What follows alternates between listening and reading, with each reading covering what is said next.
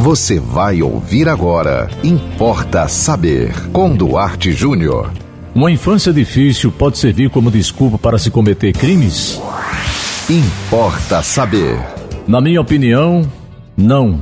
É muito comum você ver na mídia crimes, inclusive hediondos, como estupro, sequestros, latrocínios, serem é, explicados por pessoas do campo da psicologia, é, pessoas que lidam com a questão, por exemplo, é, da, da, criança, da infância e da adolescência. É muito comum, é, e não só essa questão do adolescente, o próprio adulto, né? O cara comete aí um crime hediondo, e aí vão analisar a vida da pessoa, diz, olha, teve uma infância difícil, é, passou fome, o pai separou da mãe, é, o pai era alcoólatra e etc, etc. Na minha opinião, na minha opinião, pode até haver uma justificativa.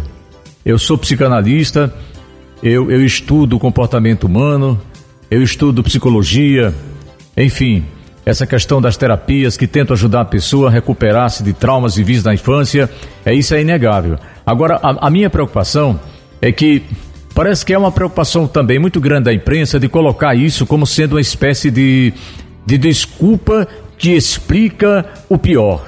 Veja bem, você está em casa com a sua família e entra um sujeito na sua casa e destrói a sua vida.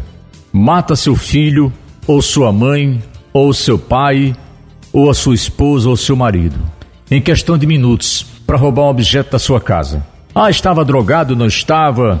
Reagiu, não reagiu, não interessa. Invadiram a sua casa, invadiram o seu lar. Mais do que uma casa, invadiram o seu lar, destruíram sua família. Aí você ouve uma reportagem em que um especialista diz: é, teve uma infância difícil. Mas a minha preocupação é a seguinte: por que, que a imprensa não dá muito destaque àquele filho ou àquela filha que viu o pai sofrendo com dificuldade de colocar comida dentro de casa, que viu a mãe lavando roupa para fora, sendo faxineira, sendo lavadeira, colocando uma banca na feira para vender verdura, para vender fruta, para trazer o pão para dentro de casa e não usou esse exemplo para crescer como ser humano, como cidadão, como cidadã.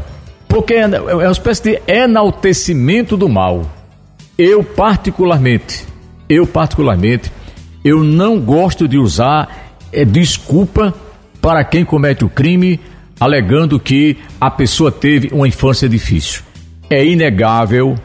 Veja bem, entendam o que eu estou dizendo. Eu não estou negando que existe traumas de infância.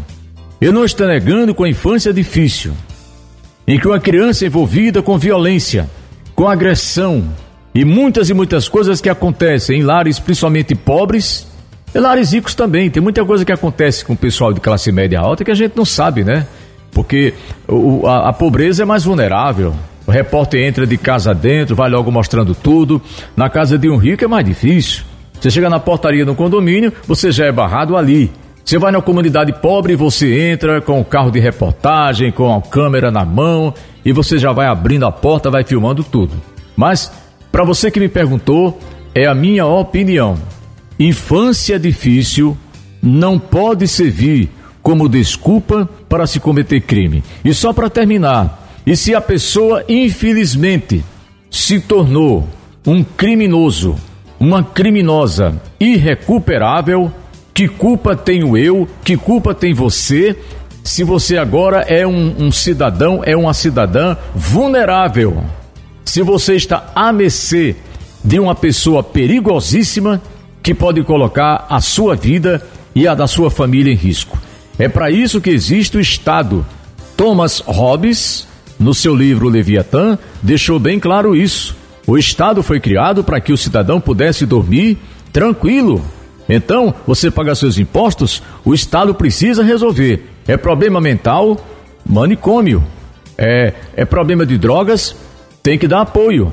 Agora, você não pode ficar vulnerável com a sua família apenas ouvindo a imprensa dizer: Fulano é, comete crimes porque Fulano sofreu na infância. Tá? A gente, como ser humano, como cristão, acolhe, considera essa situação, mas a gente não pode é, propagar a ideia de que uma infância difícil é justificativa para se cometer crimes, para se praticar violência. Importa saber. E você, manda para nós também o seu tema aqui para Importa Saber. Anote aí nosso WhatsApp 98749 5040. E sigam com a programação da 91.9 FM. E se você gostaria que alguém ouvisse esse nosso comentário, esse nosso podcast, olha, são três edições diárias de segunda a sexta, 10 da manhã, uma da tarde e 10 da noite, sempre aqui na 91.9 FM. Você ouviu Importa Saber com Duarte Júnior.